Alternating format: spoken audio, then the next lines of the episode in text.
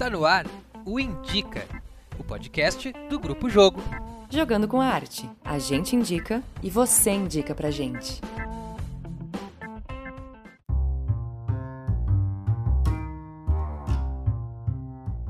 Começa agora mais um episódio do podcast Indica, esse podcast do Grupo Jogo de Teatro. Nosso podcast ele é voltado para uma conversa, um bate-papo sobre a área da cultura, sobre um pouco política, sobre educação e tudo isso a gente sempre convida alguém para debater e para conversar com a gente neste momento. Essa indicação de vocês também é muito importante. Então, quando vocês se sentirem à vontade de nos indicar um artista, um livro, um filme, uma música, é só entrar lá na nossa página no Instagram ou no YouTube, que é Grupo Jogo. Também tem o nosso site www.grupojogo.com.br para você poder ver os nossos materiais muito bacanas que tem lá. Meu nome é Lucas Simas, eu sou ator, professor, diretor, iluminador e também pesquisador em arte e tecnologia. Olá, gente. Eu sou a Manu Menezes. Estou aqui na segunda, na minha segunda edição do Indica Podcast, né? Fazendo as vezes aí de Luiz e Perrosan, que está afastadinha por um tempo. E, e, é isso. Sou atriz, sou produtora, estou morando aqui em São Paulo, sou maquiadora. Às vezes eu arrisco uns cortes de cabelo, aquela coisa, aquela coisa toda que a gente faz para se virar nesse mundo artístico. E como a gente gosta muito de um multiartista aqui nesse, nesse espaço Grupo Jogo, é, a pessoa convidada de hoje é cantora, é compositora, é ilustradora, é libriana, que é um signo que eu adoro, e é uma das vozes mais representativas dessa chamada nova música brasileira. Com muita alegria, eu recebo hoje aqui no Indica Felipe Cato. E aí, meu bem? E aí, amor? Tudo bem? Tudo certo e contigo? Tudo ótimo, amém. Estamos aqui sobrevivendo e não só sobrevivendo, como produzindo, né? Eu acho que é isso. Adorei ver a descrição de vocês, porque esse mundo, eu tô tão feliz que finalmente chegou esse tempo, sabe? Eu tô começando a re repensar isso, assim. Tão bom poder fazer maquiagem, tão bom poder fazer um milhão de coisas, porque a gente é assim, né? É muito bom poder viver nesse mundo cheio de possibilidades e que a gente pode exercer todas as nossas funções, né? Já não é mais Ai, como é esquisita aquela pessoa faz de tudo, mas não faz nada. Não, agora o legal é fazer de tudo, que nem tu, né, Felipe? É, isso é uma coisa que é um pensamento que a gente foi violentamente criado num sistema escroto, assim. Para mim tá muito, tá muito claro que é essa virada de chave pra gente começar a prosperar no mundo de uma forma que não seja nessas diretrizes, porque essas diretrizes sempre fizeram muito mal pra gente, né? Eu acho que todas as pessoas são tão plurais, as pessoas são tão cheias de possibilidade. Eu sempre me, eu sempre me doeu muito ter que ficar fazendo uma coisa só, sabe? Esse pensamento unilateral sempre me incomodou por dentro, assim, de algum jeito. Era um incômodo que eu nem sabia que ele existia. Sabe aquela coisa que tu não sabe por que que tu tá? Aquele sentimento de uma frustração, sabe? Que a sociedade põe pra gente consumir compulsivamente, sabe? E querer Sim. ser um produto. E assim, cara, ser um produto é uma coisa escrota. Quem que quer ser um produto? Tu quer ser um desinfetante? Tu quer ser uma Coca-Cola? a gente confundiu o nosso ofício de artista com esse papel que não é de artista, é de outra coisa que, que é cafona cafona, cafona, cafona, cafona. Hoje eu só penso assim que quem tá aí querendo um milhão de seguidores, dois milhões de seguidores para ficar fazendo merchan. Cara, quando tu segue uma pessoa que tem mais de um milhão, dois milhões de seguidores, tu não vê conteúdo, tu só vê publicidade. E publicidade é cafona no século XXI. Publicidade Totalmente. tem que acabar. Entendeu? Não, Quem é que quer ver o YouTube e ficar vendo propaganda? Por que, que, as pessoas têm que ser uma coisa só, sabe? Eu tô muito feliz, gatas, de vocês estão aí. Eu acho que a gente vai é, fazer muitas coisas legais todo mundo junto se a gente cultivar esse pensamento da pluralidade, porque é isso que faz bem pro nosso espírito, não é ficar naquela, na, é, sabe, martelando, dando murro em ponta de faca, que é, é tudo muito excludente, né, Manu? É excludente. Totalmente. É tipo assim, ó, é um espaço que é tipo assim, ó, é um grão de areia que, que, que as pessoas se debatem para conseguir uma coisa, um espaço para expressar a sua arte. E nesse, nesse caso, até nas redes sociais, tu vê que assim, ó, é a gente é explorado diante da nossa própria vontade e da nossa própria, assim, vontade de fazer o conteúdo. Tu acaba, tipo, sabe, tendo uma mentalidade tão competitiva que não é uma coisa natural, sacou? Tipo, não é uma coisa que a gente é assim, o ser humano é assim. Isso é uma coisa que o uhum. patriarcado ensinou pra gente, amor, e a gente tem que começar a falar da raiz do problema, sabe? Que é essa insatisfação crônica que ninguém vai conseguir ser feliz nesse mundo se a gente não se pluralizar e começar a ser, uma, ser mais diverso.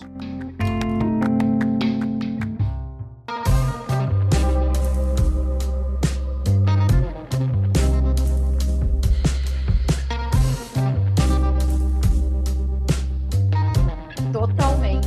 Nossa, já começou assim, arrasando maravilhosamente. Aliás, falando em, em, em, tu citou ali, né, os esquemas excludentes e tal, eu vou ter que fazer uma pergunta assim, quase como de, de fã, uma pergunta que não quer calar a respeito do seguinte. Como que é ser um artista que sai de Porto Alegre, numa época em que a gente se comunicava pelo Orkut, numa época em que se prensava disco, como que é ser esse artista e conseguir conquistar, conquistar um espaço de, de influência e de bastante representatividade, assim, porque eu vejo que, que o teu trabalho cresceu muito desde quando eu te conheci, que foi, sei lá, em 2008, e enfim, tu veio para o mundo, assim, de um jeito muito grandioso e que me deixa muito feliz de ver, porque desde sempre eu te percebi como um artista muito incrível, uma das minhas vozes preferidas, com certeza.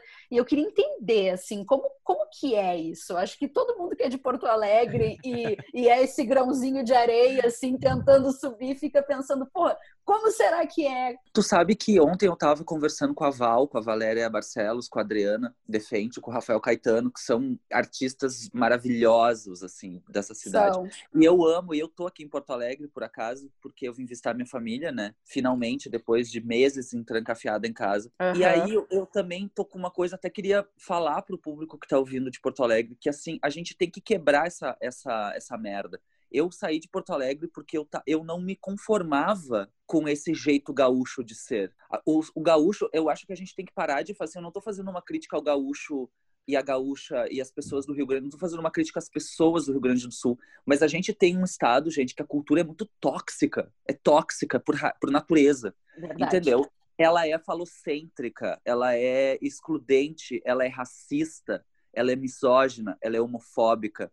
E eu antes de ser um artista, mano, eu sou uma bicha, entendeu? Que, nas, que uhum. mora no Sarandi. Eu sempre vivi dentro da, da, do underground, entendeu? Eu sempre tive que ter muita revolta para poder viver. Eu saí de São Paulo, de Porto Alegre por revolta, porque eu não ia me conformar com uma com essa pequenez de pensamento. Isso não é uma coisa que é pequenez de pensamento porque o artista gaúcho é menor. Pelo contrário, é que a gente tem um estado tão tóxico que ele reprime as pessoas de um jeito tão agressivo que se for para, se tu for ver, gata, assim, eu cheguei aqui em Porto Alegre numa reflexão. Eu cheguei, a primeira coisa que eu vejo é um velho bigodudo num, assim, num outdoor dizendo orgulho de ser gaúcho. Isso tem que morrer. Jesus, Isso tem que morrer. É Isso tem que morrer. Em que a mulher, em que a mulher, o ícone feminino da, do Rio Grande do Sul se chama prenda. É. é, um objeto, é um prêmio para um, é um homem prêmio. que laça uma mulher. Eu acho que a gente tem que começar a falar pelas coisas como elas são. Eu saí de Porto Alegre com muita revolta e simplesmente pelo fato de que as pessoas falavam: tu nunca vai conseguir ir para São Paulo. Tu nunca vai conseguir ir para o Rio de Janeiro. Ai, porque nenhum gaúcho vai. E eu falei, eu vou, sim, senhor. Eu desafiei o patriarcado fudidamente a minha vida inteira. Eu acho que isso é uma coisa que, naquele momento, mano, eu não tinha consciência que era isso. Claro, Mas eu claro. acho que a nossa missão como artistas do Rio Grande do Sul é a gente se empoderar, a gente trocar experiências. A gente vive uma cultura que ela é completamente autofágica. Eu sou de Porto Alegre, eu gosto de Porto Alegre, eu só falo de Porto Alegre, tudo de Porto Alegre, Porto Alegre, Porto Alegre, Porto Alegre. É uma coisa escrota, gente. Parem sabe? Não Muito. é que isso não isso não é uma coisa culturalmente legal. É claro que a gente celebra a nossa cultura. Eu adoro isso também tem essa rebeldia que eu carrego, que é contra esse sistema, também é a parte mais bonita da nossa própria cultura, que é a nossa insubordinação. Eu uhum. acho que uhum. ser gaúcho, ser porto-alegrense é ser rebelde, pensar fora da caixa. A gente não quer ser dominado, a gente não quer fazer parte de, de, dessa dessa colonização de certa forma que o Brasil Sim. é entendeu? Então o Rio Grande do Sul, ele tem uma coisa que dentro dele, ele luta muito contra isso, só que ele reproduz isso dentro do próprio estado. Então assim, não uhum. adianta a gente querer liberdade, liberdade, por que, que a guerra a guerra não aconteceu, não deu certo? A gente não conseguiu se libertar porque a gente não a gente só vai se libertar do pensamento que a gente quer se libertar, que a gente se acha muito rei da cocada preta, mas não é. E não é que a gente, ai, também não é isso, ai, Porto Alegre é uma merda. Não é nem Porto Alegre é uma merda, nem Porto Alegre é o máximo. É que as pessoas aqui têm um pensamento muito bairrista. E esse pensamento Totalmente. bairrista não leva a gente a lugar nenhum. E não é e hoje em dia, eu acho que Porto Alegre tem uma oportunidade única na história, que é de recomeçar um projeto de progressismo não não tô falando nem de política, eu tô falando no comportamento mesmo, sabe? Uhum. Porque a política é reflexo do nosso comportamento. Enquanto a gente reiterar esses símbolos, a gente vai estar o tempo todo na polarização entre uma esquerda radical louca, sabe? Uhum. Tipo, e uma direita fascista nessa cidade. Que a gente é muito extremado, sabe? Sim, sim, e eu sou de sim. esquerda, eu não tô criticando esquerda, eu sou de esquerda. Só que ao mesmo, porque eu sou uma pessoa que eu luto pelo bem comum. Eu acho que o bem comum é mais importante que o lucro desses filhos da puta. Claro. Mas assim, ó, esse pensamento extremista que não acolhe também, a gente tem aqui, a gente tem que olhar para as pessoas aqui também, porque eu fiquei muito decepcionada de pensar que os maiores eleitores do filho da, do, desse fascínora vieram do Sul. Mas eu uhum. compreendo que o Sul tem uma chaga muito profunda que está enraizada, que é isso, que é essa falocentria, que é o racismo. A gente tem que começar a falar disso como artista de verdade para as pessoas. Isso Sim. não é uma opinião, isso é, um, isso é um problema que causa muito sofrimento, até mesmo para quem está votando neles. Porque claro. quem está aqui se reprimindo, se entupindo de carne, sabe? É claro que a gente gosta de carne, assim, é claro que a gente gosta da nossa cultura, mas a gente tem que repensar a nossa cultura no momento que ela é uma cultura tóxica. Carne é uma coisa má para o ambiente. A gente tem que Sim. começar a repensar a cultura gaúcha a partir de uma renovação de valores do século XXI, porque nós somos um estado muito, muito, muito, muito, muito falocêntrico, que cultua a matança de bicho. Eu sou contra, eu sou vegana. Não acho certo isso ser uma parte da cultura, de você ficar, as pessoas debocharem da tua cara porque você não quer matar um animal. Eu sou contra. Sim, entendeu? claro. E, e a matança de animais é o que está causando essas queimadas todas, entendeu? A carne que o gaúcho cultua é a destruição da natureza, gente. Esse Sim, pensamento totalmente ligado uma coisa à outra, entendeu? É a, é a uhum. violência, cultua a violência, cultua a dominação, cultua a mulher como uma coisa ridícula, pintada de uma forma ridícula, né? É uhum. ridícula a representação feminina. Desculpa. Quem gosta do da, a dança é bonita, o chimarrão é bonito, a roupa é bonita, sacou? Mas a maneira como é colocada é feio. A gente tem que pegar o que a gente quer da nossa cultura e eliminar o que a gente não quer mais. Porque a gente Totalmente. não pode mais chamar uma mulher de prenda. Isso é ofensivo, entendeu? É, e é, é essa minha. Por isso que eu saí de Porto Alegre, entendeu? Porque assim, por mais que eu ame Porto Alegre, Porto Alegre é uma cidade que me formou, que, que eu tenho paixão pela cidade. Eu tenho paixão por esse lugar. Mas não dá para eu compactuar com esses valores. Esses valores, eles são não são valores legais não acho legal. E são extremamente atrasados, né? E é extremamente não... retrógrado. E parece que a galera não para um segundo assim para pensar um pouco a respeito disso, né? Porque a gente ainda tem um nicho ali, uma galera que a gente se relaciona, que, que ok, tem uma cabeça mais para frente, mas cara, tu vai para um almoço de família assim, é bizarro, é bizarro. Eu, assim, na minha família, passo por algumas situações que eu fico, nossa, gente, vamos dar, vamos dar uma revisitada, vamos rever certos conceitos, porque parece que, que no Sul a coisa é mais afunilada ainda, o preconceito ele é mais forte, o atraso ele é mais pesado, assim, é, é realmente uma, uma doideira frustrante pra caralho.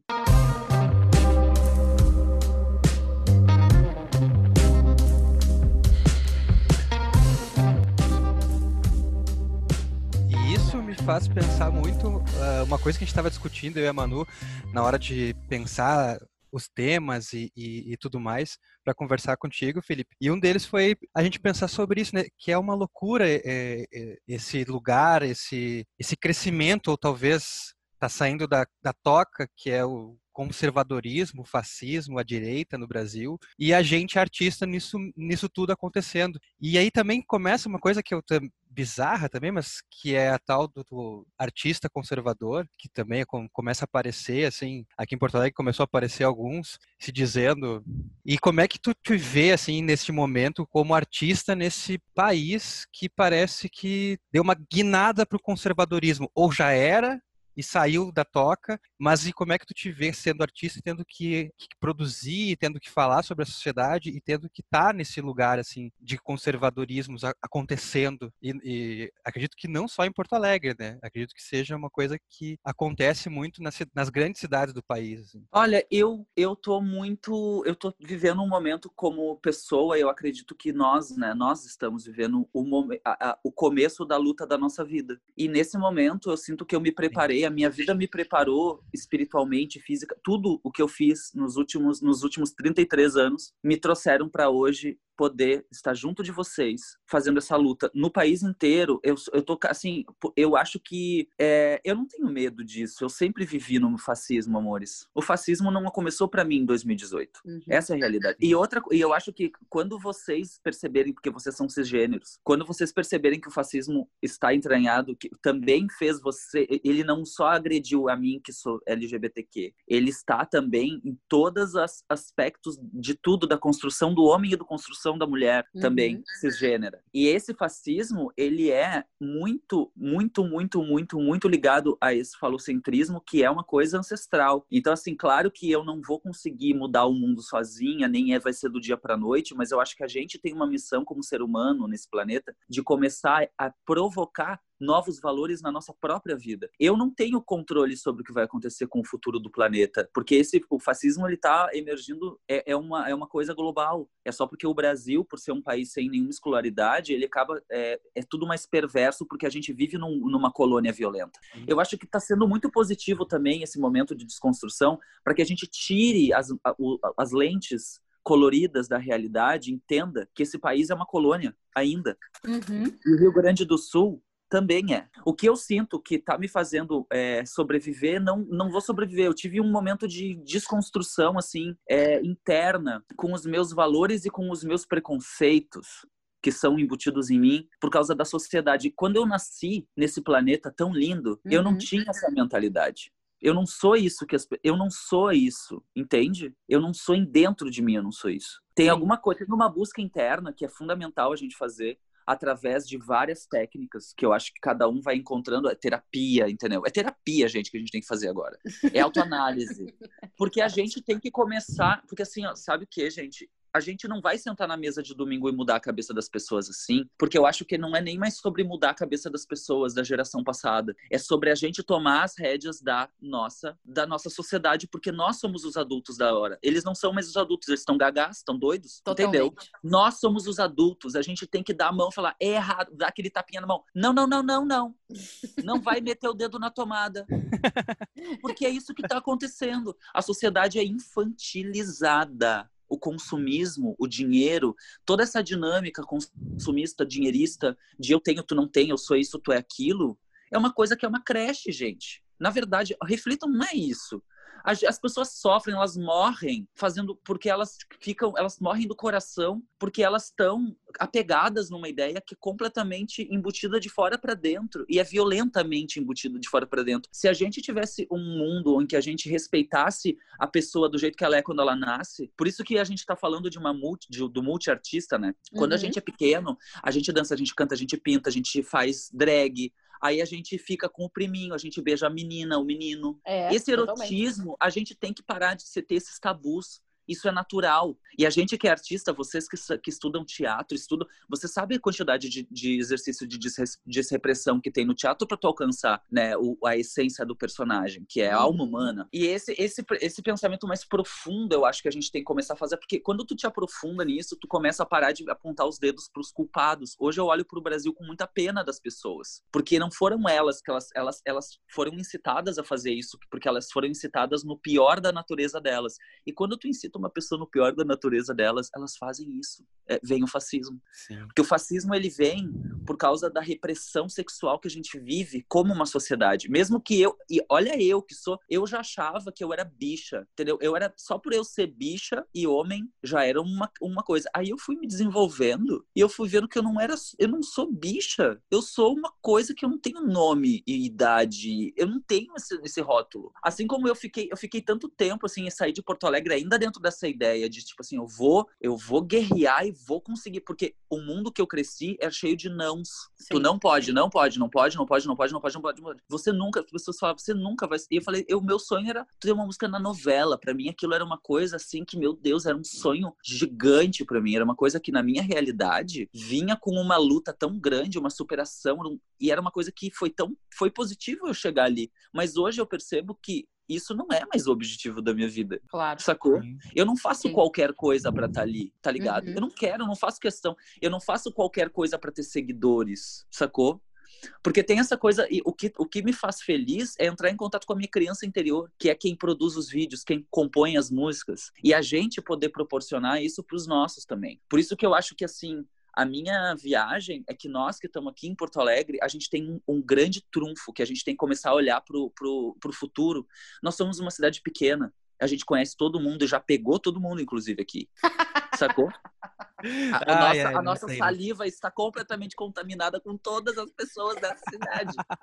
e assim, ó, se a gente quiser fazer uma mudança positiva para o progresso, a gente tem como abrir um debate sobre essas questões aqui, sim, porque nós somos a cultura da cidade. Totalmente. E nós estamos no momento, gente, que tiraram tudo de nós e a gente continua fazendo e agora a gente está fazendo os nossos melhores trabalhos como artista porque a gente está saindo fora do padrão uhum. e a gente uhum. tem que parar com o padrão eu fico esse esse padrão ele é competitivo tu te encaixa num padrão para tu ser o melhor que eu pego eu penso muito na Elis porque a Elis era uma pessoa que eu me que, que me provoca esse, esse essa profundidade tá uhum. ligado ela era uma pessoa profunda ela era uma pessoa que ela era uma feminista que ela não tinha nem espaço ali ela não tinha nem ela foi perdendo espaço na mídia, com, né? Tipo, à medida que ela foi se rebelando contra o patriarcado, gente. Eu acho que a gente tem que entender que a gente é uma comunidade de artistas no Rio Grande do Sul hum.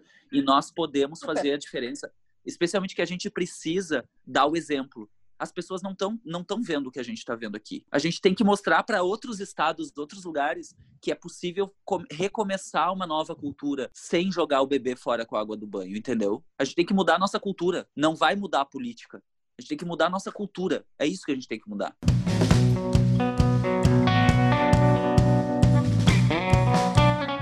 Felipe, vou te fazer uma pergunta a respeito do teu trabalho, assim, que eu queria muito saber também. É, eu percebo que o teu trabalho, justamente por tu seres esse multiartista, assim, ele enfim, flerta muito com outras artes, né? Inclusive os teus clipes são lindíssimos, é uma, uma loucura cinematográfica, acho eu.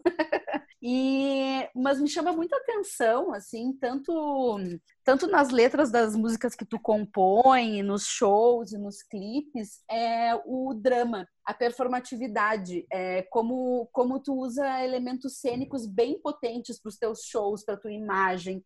Tem um figurino, tem um leque, tem uma figura, enfim, existe uma mise-en-scène, assim, né? Tu acha que o teatro atravessa o teu trabalho como cantor? Como, como que é a tua relação com o teatro, assim? Tem, existe? Tem? Como que isso foi foi parar, assim, no, no meio da tua carreira de cantor? O teatro foi um, um, uma das é uma das minhas dívidas kármicas, porque eu foi, o teatro foi um, um, um lugar que eu abandonei para poder virar cantora. Eu era Olha do teatro. Olha. Eu, eu quase eu era eu estudei teatro quando eu era adolescente. O teatro salvou a minha vida. O teatro me tirou da minha caretice de criança que eu não sabia que eu era assim, me tirou da do pensamento castrador desse, desse lugar, assim. Eu comecei a fazer teatro e eu, não, eu nunca fui assim, eu nunca fiz profissionalmente teatro. Eu estudei teatro na escola. Na verdade, não é na escola, eu estudava no DC Navegantes, tinha, lembra? Tinha uma escola de teatro no DC, no teatro. Sim, claro, com provavelmente. Pelizon, com, com a Janaína Pelizon, que é uma maravilhosa, minha professora, meu amor, que eu amo profundamente. Maravilhosa, maravilhosa. Ela foi a minha mestra libriana e eu tenho, quero mandar um, um beijo do tamanho do mundo para ela, porque ela me salvou a arte me salvou, gente. A arte me salvou do suicídio. Essa é a realidade. Olha só, gente. E o teatro, eu já era cantor, mas assim, porque eu comecei a cantar com o meu pai quando eu era pequeno, porque o meu pai é músico. Então, para mim, a música sempre foi uma coisa muito natural, sabe? Tipo, uhum. eu tinha uhum. muito. A música, para mim, não tem segredo, ela é uma coisa que é o que eu sou. E o teatro era uma coisa, até bom falar, terapia que eu tô fazendo aqui. E o teatro era o que me fascinava, porque eu amo o ritual, eu sou uma pessoa espiritual. Eu gosto uhum. do ritual. Eu tenho fascínio pelo, pelo ritual, eu tenho fascínio pelo erótico, eu tenho fascínio pelo religioso, eu tenho fascínio pelo teatro. Eu acho que o teatro carrega é, os arquétipos da humanidade e eu acho que uma vida encarnado como artista na Terra, a gente está aqui para aprender os segredos do universo, né? A gente está aqui para, na verdade, estudar o que, que é a essência da vida e o teatro ele te dá essa multiplicidade. Então, eu trabalhei, eu lembro que eu, eu era super da cena, eu trabalhei é, com o João de Ricardo, é, no Andy Iri eu fiz a trilha, eu, fi, eu tava sempre envolvida, eu sempre transava com os atores, eu era mó, tipo, grupo da, do teatro, Tu Só teve, um, não- tu teve um show dirigido pelo João Pedro Madureira, né? Que fez aí várias peças do Grupo Jogo com a gente também. Sim, o João é meu grande amigo, ele dirigiu o meu, o meu primeiro show. E eu, e ele é meu, meu irmão, assim, da minha vida até hoje. A gente, tipo, tem uma. Um, ele é uma pessoa muito próxima a mim. Todos os meus amigos daqui de Porto Alegre são muito próximos ainda, assim. A gente não, não- nunca perdeu contato, não. Então o Ai, teatro, ele atravessa a minha obra, porque assim. Só que ao mesmo tempo, eu acho que eu tenho que voltar. Isso é um processo natural, sabe? Eu, é, a minha, a minha inquietação é espiritual, sabe? Eu acho que a minha música ela bebe do teatro e o meu teatro bebe da minha música. Eu nunca consigo pensar só num disco. Para mim o disco ele é uma coisa mais que é um ritual, ele tem uma coisa que é de cura também, sabe? Uhum. Hoje eu percebo isso de uma forma mais clara, mas nas minhas buscas eu fiquei nessa nessa loucura de aprendizado, né? E também acho que assim o teatro ele sempre te provoca coisas cada vez mais mais é, mágicas e até vou dizer mais, acho que o teatro ele é o, o, uma coisa que, para mim, como artista, é o que está mais me interessando agora enquanto estudo, porque diante de uma coisa, de uma exaustão estética que a gente tem, porque tudo é muito vídeo, é muito vídeo, é muito vídeo, e todo mundo se monta, e todo mundo. Tá tudo, tá tudo legal, entendeu? Só que eu Uhum. sinto que se eu, tipo assim, se eu vou hoje fazer um clipe, eu não tenho mais necessidade de estar lá closuda vestida de, sabe, tipo, dos pés à cabeça de grife, pra dar Aham. esse close capitalista na frente de uma câmera, pra vender um produto. Isso pra mim é uma coisa que eu não quero mais fazer. Nunca fiz, na verdade, nunca, nunca, nunca gostei, mas hoje eu entendo que é importante a gente voltar com o teatro porque a câmera não é mais o importante. As pessoas sempre valorizaram nós, mas é a câmera que ele está usando. Olha o produtor que está produzindo. Uhum. Olha o diretor que está dirigindo. Mas o teatro é tu mostrar qual é o que que tu vai fazer na câmera. Não adianta tu ligar uma câmera e ficar lá que nem uma palhaça na frente da câmera. Tu tem que ter uma performance diante da câmera. A câmera não importa mais se é uma câmera de celular, se é uma câmera vintage. A estética já foi blowed, sabe? Tipo assim, explodiu. Essa é a beleza do século XXI. Tu pode fazer uma obra de arte e ganhar um Oscar com um celular, desde que tu tenha um, um material humano para mostrar. Claro. E o teatro ele revela o material humano interno da gente, sabe? Que é O muito teatro rico. Eu revela o acho que o material futuro... humano com uma, com uma lente de aumento, né? O teatro, É. mesmo sendo mágico e real, ele é muito real. ele é real, ele é mágico porque ele é místico. Exato. Exato.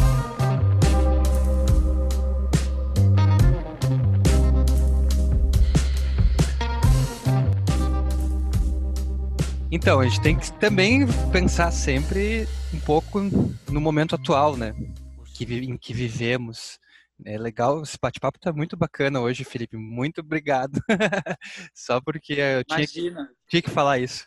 Mas é, é legal porque eu queria que a gente pensasse, falasse um pouco também sobre esse momento de isolamento social que a gente está vivendo e que foi, de certa forma, todo mundo foi arremetido a ele, ninguém escolheu, aconteceu, é, é aqueles fatos históricos da, da, da humanidade que acontecem, né? Então, aconteceu é, essa pandemia mundial e nós fomos jogados a esse novo lugar de relações humanas, de consumo de arte, de criação artística, de vários lugares novos para todo mundo, né? E como é que foi para ti uh, esse novo espaço, esse novo lugar? Como é que tu vê, por exemplo, essas lives que surgiram? Surgiram muitas lives, né? Muitas lives muito bacanas, muitas lives Inclusive a tua live, que é Love Cato, Sim. gente, eu amo. Porque assim, eu, eu, eu acordei esses dias com insônia. E sei lá, era três da manhã e eu fui abrir meu Instagram e tu tava online. Eu falei, ai, não acredito! e eu entrei, tu tava, sei lá, cantando uma marina. Eu, ai, coisa boa!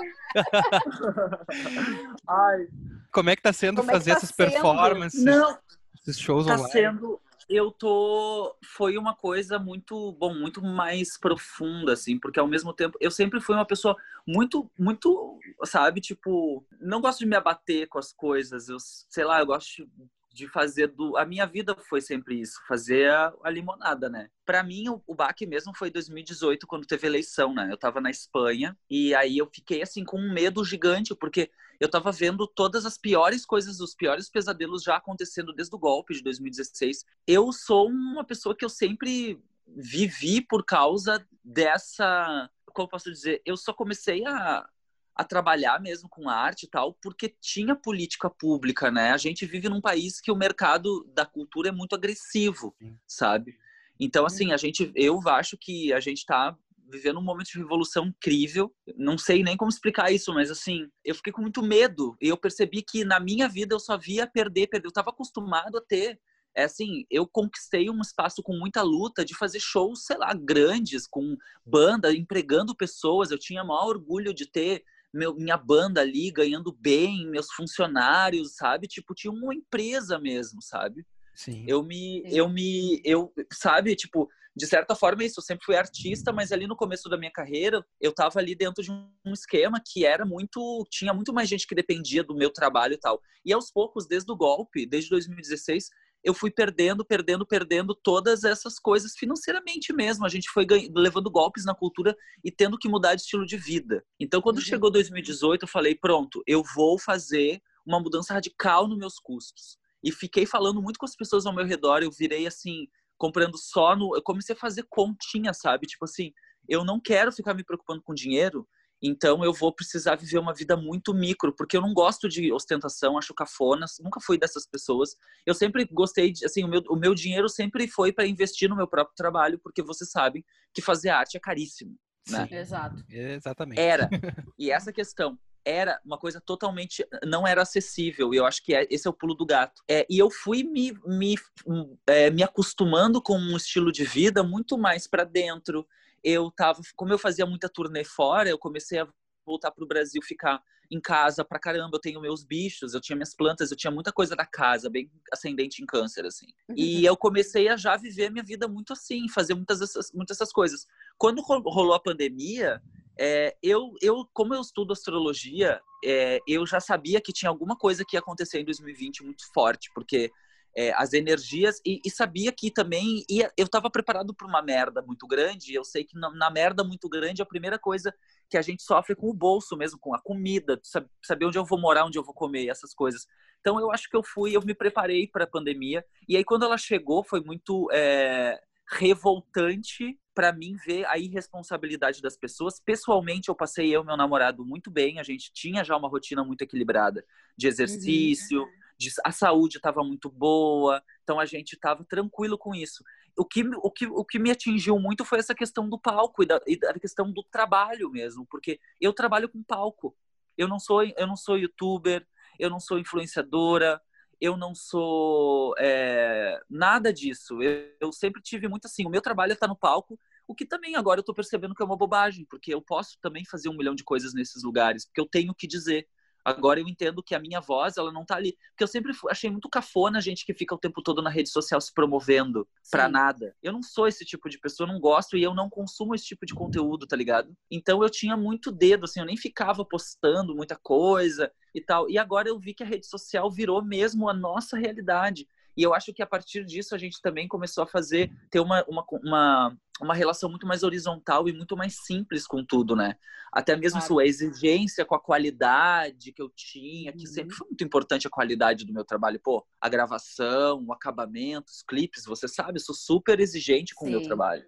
Sim. E eu acho que isso é uma qualidade, né? Só que aí, quando rolou a pandemia, eu fiquei ali sem palco e eu falei, e eu já tinha o Love Cato Live, ele era um projeto que eu tava uma vez, estava muito chapada com a Patrícia Palumbo na casa dela. Patrícia Palumbo, que é uma radialista maravilhosa, uma grande ícone da música brasileira, uma guardiã Sim. mesmo da nossa cultura. E falei, cara, o meu sonho é fazer um programa de rádio de madrugada respondendo as os dramas amorosos das pessoas, porque eu sou a melhor amiga das pessoas fazer isso.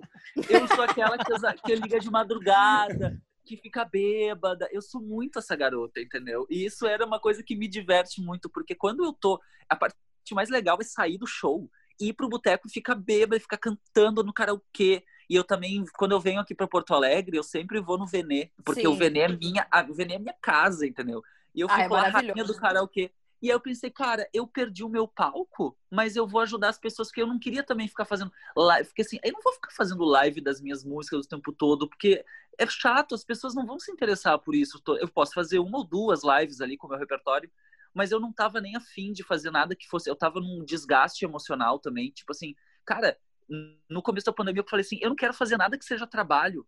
Eu parei de trabalhar, eu falei, eu só quero me divertir, sabe? Eu quero me divertir com as pessoas, poder levar um pouco de alegria, porque eu não acho justo que eu, dentro de, de uma merda dessas, ainda tenho que ficar performando a, a rainha da, da, da produtividade. Eu Claro, não tô produtiva, eu nossa, tô de total. luto, eu tô fodida, eu tô precisando de terapia, eu preciso de cuidados.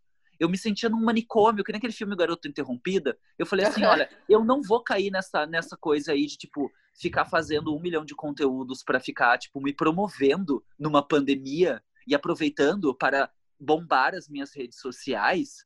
Cara, eu- Uhum. tudo que eu quero é que esse pensamento acabe. Isso é escroto, entendeu? E eu pensei, eu vou Sim. abrir e fazer minha live de graça. Até as pessoas, "Ah, você não vai cobrar? Eu falei, não vou cobrar, eu tô bem. Eu tô bem, eu tenho comida, eu tenho casa, as pessoas estão morrendo aos montes. Eu não vou, não tenho coragem de abrir essa câmera e ficar pedindo dinheiro para as pessoas assim. No começo, não.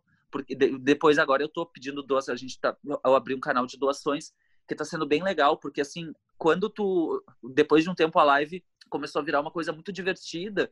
E é uma Uhum. coisa que, assim, eu só canto o que eu gosto, tá ligado? Tipo, é tão bom. É de É madrugada, maravilhoso. ninguém, tá, ninguém tá acordado. E, tipo, eu não tenho que ficar me preocupando com o que as pessoas querem ouvir. Eu só abro e fico. Se eu tivesse em casa, eu estaria fazendo isso, ouvindo Depeche Mode e bebendo um vinho. Então Aham. eu abro ali o karaokê e canto. Em vez de ouvir música, eu comecei a cantar as músicas. E isso é, é mais uma camada do que eu sou como artista. Isso não tem nada. Isso é o que eu falava as pessoas, né? Tipo, ai, vou fazer isso. Não, isso não tem nada a ver. Eu tá lá na- com a câmera ligada, com umas músicas toscas, assim, tipo, uns arranjos cagados. Quanto mais cagado, mais divertido é. Entendeu?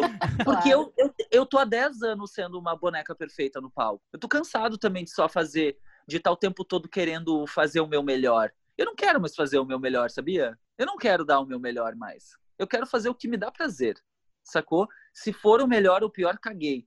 E isso não significa que eu não vá fazer um disco exuberante, lindo, chiquérrimo, que é o que me dá tesão como artista. Também. Eu acho que é, tá sendo a pandemia, essa coisa das lives, tá sendo muito legal, porque eu não acho que o mundo nunca mais vai voltar a ser o que era, e eu tô dando graças a deusa.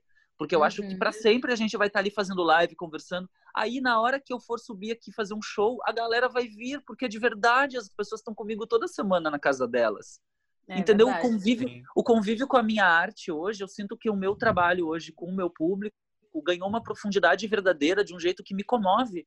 De verdade, de vontade de chorar de falar disso.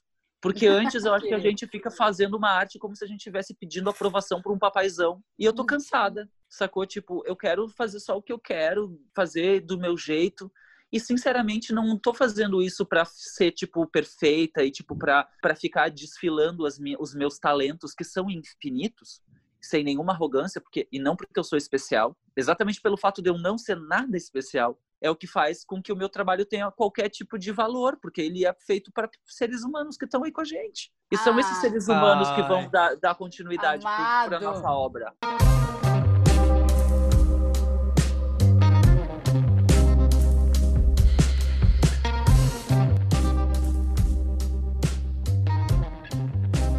Ai, Ai, gente, não queria nem chegar nesse último momento que estamos chegando é agora. Estamos chegando nesse último momento. Que Vai. nosso vai. último momento, Felipe, é sempre o momento que o convidado ele indica alguma coisa que ele ache bacana, que as pessoas que seja de compartilhar, que as pessoas tenham contato, seja o que for, pode ser um filme, uma série, um livro, uma música, um canal no YouTube. no- Fica livre. O que que tu indicaria hoje para alguém?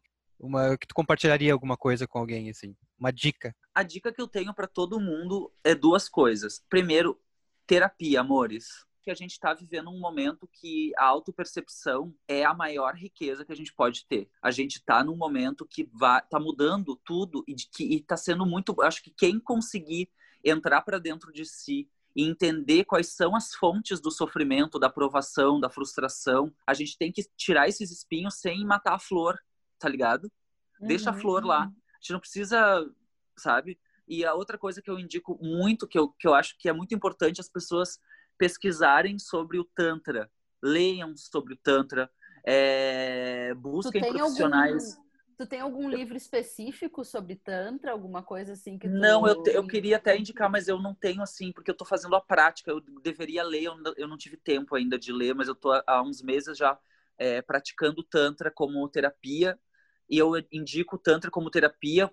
Eu também indico que vocês tenham muito cuidado na hora de, de buscar qualquer tipo de informação sobre o Tantra, porque como ele é um. Só dando uma, uma, uma explanada, o Tantra ele é um são exercícios de meditação que tem muito a ver com a yoga assim eu acho que yoga tantra é tudo assim eu tô faz, falando de achismo mesmo não quero não levem a sério o que eu tô dizendo mas é o que eu sinto é para cura cura eu acho que a gente está num momento de cura a gente tem que buscar nossas curas né e Sim. o tantra é uma coisa que vem curando a minha a minha assim a, a, essa coisa da energia sexual que é o que move a gente para as coisas, não a energia sexual não é uma não é só no genital. Uhum. Ela não é, ela foi completamente distorcida pela nossa cultura. E ela eu acho foi, que... ela foi genitalizada inclusive, foi... né?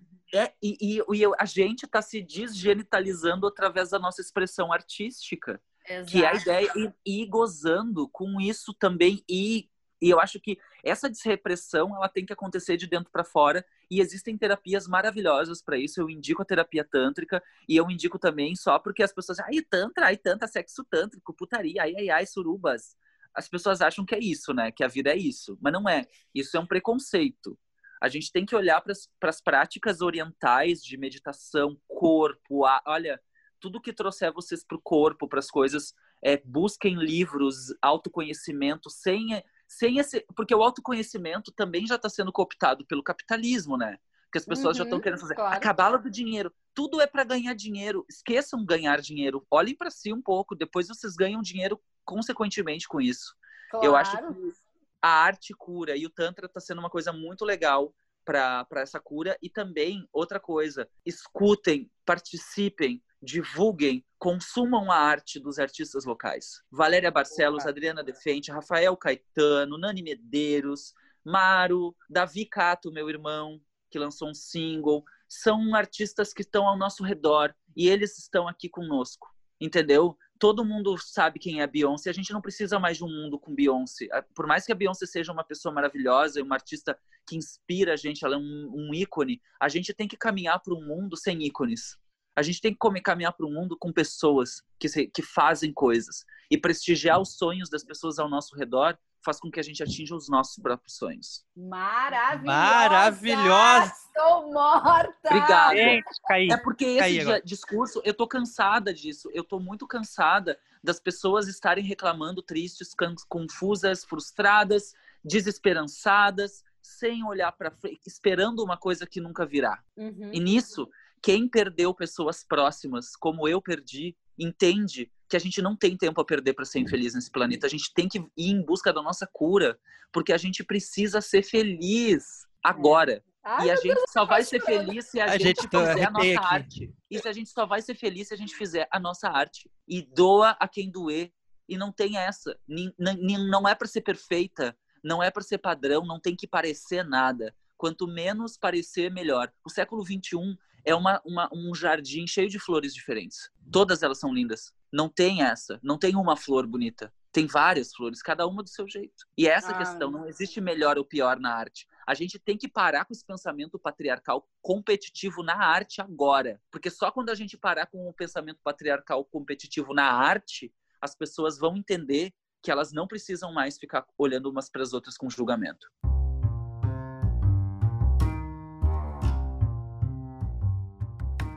Arrasou, amor. Felipe, sem palavras para tua participação. Fiquei Obrigado, amor. Muito, muito, muito, muito maravilhoso. Gente, esse foi mais um Indica Podcast do Grupo Jogo. É, se vocês tiverem algum artista que vocês queiram ouvir, que tragam palavras maravilhosas como o Felipe, é, vocês podem mandar mensagem pra gente no nosso Instagram, uma DM sugerindo quem que vocês gostariam de ouvir. Nos sigam no Instagram do Grupo Jogo, nos sigam no canal do Grupo Jogo, que tem muitas coisas, todo o nosso trabalho do Grupo Jogo foi digitalizado, tá lá, tem as trilhas sonoras, tem as peças, tem tudo.